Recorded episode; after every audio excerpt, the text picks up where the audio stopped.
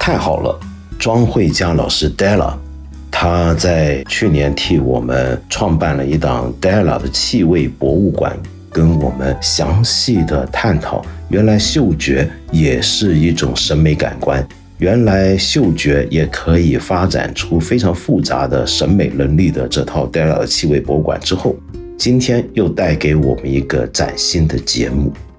这个节目啊有意思。因为他要讲的东西其实非常聚焦，甚至可以说是个很小的东西，是我们 A P P 上面啊，我们介绍过不少的艺术品，不少的名作，这大概是你最能够容易触及得到、见得到，或者你能存点钱买得到的一个艺术品，然后珍藏在自己家。跟我们介绍过那些名画、那些建筑物不一样，它是什么？它是一瓶香水。一瓶香水值得我们用一个节目来介绍吗？那当然，因为这不是一般的香水，这是 Chanel Number Five 香奈儿五号。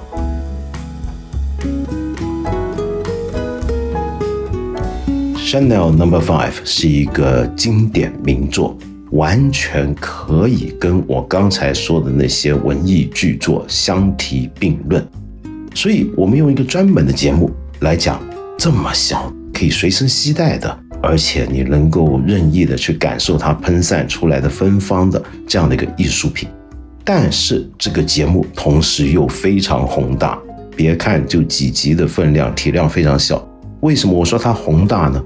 因为你跟着 Della 深入，你就发现原来 Chanel Number Five 不只是一瓶香水，它还盛载了太多的故事。回想一下，那是上个世纪二十年代巴黎，香奈儿在当年是一个多么先锋、多么前卫的一个创造者，而他身边也有一批同样厉害、大名鼎鼎的创造者，比如说毕卡索，比如说斯特拉文斯基。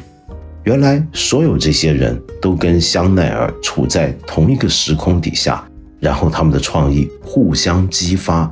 共同构成了一个传说中的黄金年代，一个美好年华。所以，我们要了解香奈儿五号香水的故事，其实就是在回顾一个二十世纪史上面一座伟大城市在文化艺术创作上最璀璨的那个年光。同时，我们还发现，透过这个节目，透过 Dara 的解读。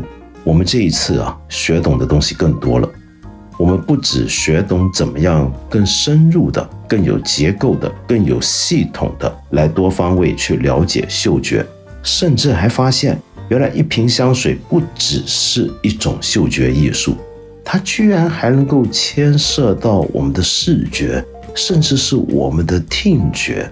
这是不是很奇怪呢？这是一个很复杂的问题。就是我们人类的五感，其实背后是有一些隐秘的联系，甚至可以统合起来的。这到底是怎么回事？我邀请你跟我一起来听听看 Della 的这一个崭新的节目。